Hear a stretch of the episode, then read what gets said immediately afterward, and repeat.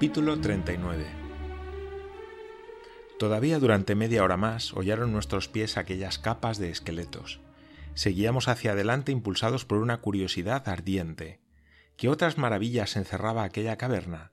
¿Qué tesoros para la ciencia? Mi mirada esperaba cualquier sorpresa. Mi imaginación estaba abierta a asombrarse de todo. Las orillas del mar habían desaparecido hacía mucho tiempo detrás de las colinas del Osario. El imprudente profesor, sin la menor inquietud por perderse, me arrastraba a lo lejos. Avanzábamos en silencio, bañados por ondas eléctricas, por un fenómeno que no puedo explicar, y gracias a su difusión, completa entonces, la luz iluminaba de un modo uniforme las diversas caras de los objetos. Su foco no estaba en ningún punto determinado del espacio y no producía ningún efecto de sombra habríamos podido creernos en pleno mediodía de un día de verano en las regiones ecuatoriales bajo los rayos verticales del sol. Todo vapor había desaparecido. Las rocas, las montañas lejanas, algunas masas oscuras de confusos bosques, adoptaban un extraño aspecto bajo la uniforme distribución del fluido luminoso. Nos parecíamos al fantástico personaje de Hoffman que perdió su sombra. Tras una caminata de una milla, apareció el límite de un inmenso bosque, pero no uno de aquellos bosques de hongos cercanos a Puerto Grauben. Era la vegetación de la época terciaria en toda su magnificencia. Grandes palmeras de especies hoy desaparecidas, soberbios palmacitos, pinos, tejos, cipreses y tuyas representaban a la familia de las coníferas y se unían entre sí por una red de lianas inextricables. Una alfombra de musgos y de hepáticas revestía blandamente el suelo. Algunos arroyos murmuraban bajo aquellas umbrías, poco dignas de tal nombre, puesto que no producían sombra. En sus bordes crecían helechos arborescentes semejantes a los de los cálidos invernaderos del globo habitado. Sólo les faltaba el color a aquellos árboles, a los arbustos y a las plantas privadas del vivificante calor del sol. Todo se confundía en un tinte uniforme, pardusco y como pasado. Las hojas estaban desprovistas de verdor, y las mismas flores, tan numerosas en la época terciaria que las vio nacer, sin colores y sin perfumes, parecían hechas de un papel descolorido por la acción de la atmósfera. Mi tío Lidenbrock se aventuró bajo aquella gigantesca espesura. Yo le seguí no sin cierta aprehensión. Si la naturaleza había producido allí una alimentación vegetal, ¿por qué no iban a existir mamíferos temibles? En los amplios claros que dejaban los árboles abatidos y roídos por el tiempo, vi leguminosas, acerinas, rubiáceas y mil arbustos comestibles, caros a los rumiantes de todos los periodos. Luego aparecían, confundidos y entremezclados, árboles de comarcas diferentes de la superficie del globo, la encina creciendo junto a la palmera, el eucalipto australiano apoyándose en el abeto de Noruega, el abedul del norte confundiendo sus ramas con las del cauris neozelandés. Aquello era como para volver loco a los clasificadores más ingeniosos de la botánica terrestre. De pronto me detuve. Agarré a mi tío. La luz difusa permitía percibir los menores objetos en lo profundo del bosque. Había creído ver. No, realmente veía con mis propios ojos formas inmensas agitarse bajo los árboles. En efecto, eran animales gigantescos, todo un rebaño de mastodontes, y ya no fósiles, sino vivos, y semejantes a aquellos cuyos restos fueron descubiertos en 1801 en las zonas pantanosas de Ohio. Veía aquellos grandes elefantes cuyas trompas bullían bajo los árboles como una legión de serpientes. Oía el ruido de sus largas defensas al perforar el marfil los viejos troncos.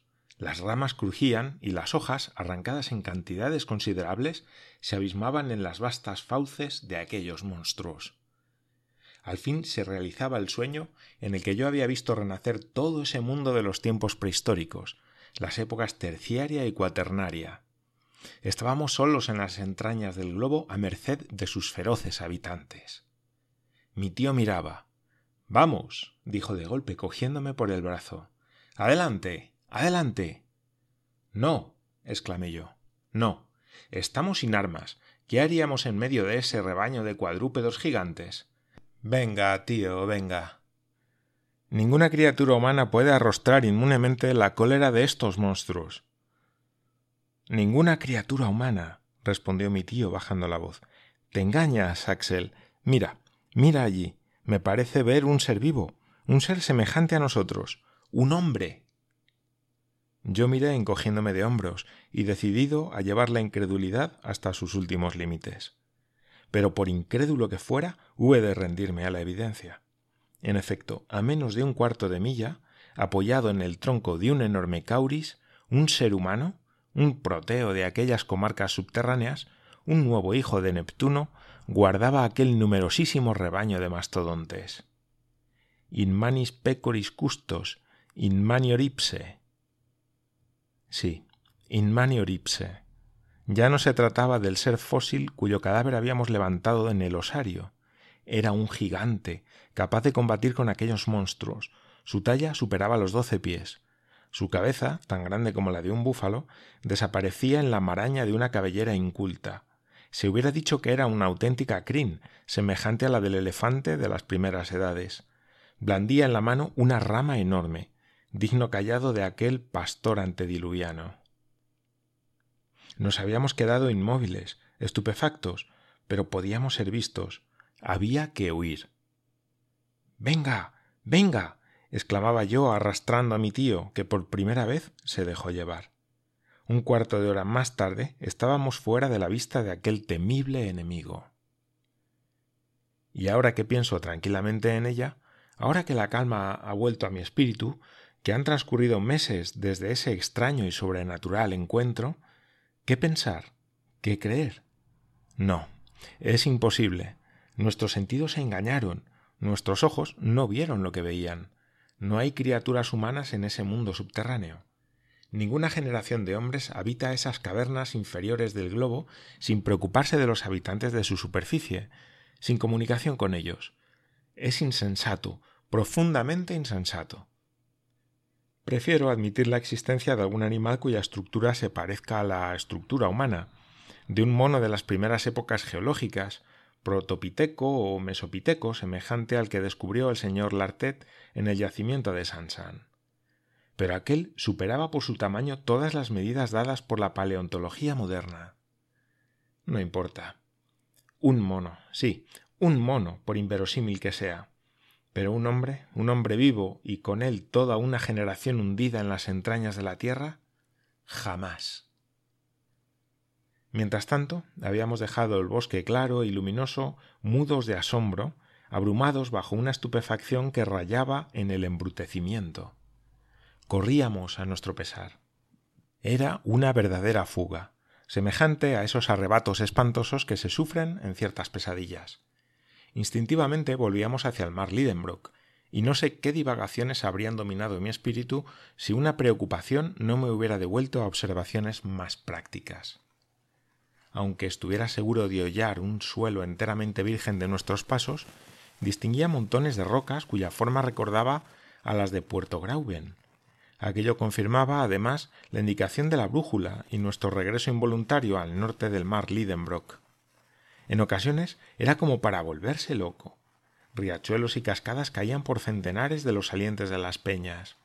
Creía ver de nuevo la capa de Surtarbrandur, a nuestro fiel Hans Bach, y la gruta donde yo había vuelto a la vida. Luego, algunos pasos más allá, la disposición de los contrafuertes, la aparición de un riachuelo, el perfil sorprendente de una piedra me sumían en la duda. Hice partícipe a mi tío de mi indecisión. Dudó como yo. No podía orientarse en medio de aquel panorama uniforme. Evidentemente, le dije, no hemos atracado en nuestro punto de partida. La tempestad nos ha traído un poco más abajo y siguiendo la orilla volveremos a Puerto Grauben. En tal caso, respondió mi tío, es inútil proseguir esta exploración, y lo mejor será regresar a la balsa. Pero ¿no te equivocas, Axel? Es difícil pronunciarse, tío, porque todas estas rocas se parecen. Sin embargo, creo reconocer el promontorio a cuyo pie construyó Hans la embarcación. Debemos estar cerca del pequeño puerto, si es que no es este, añadí examinando una pequeña ensenada que creía reconocer.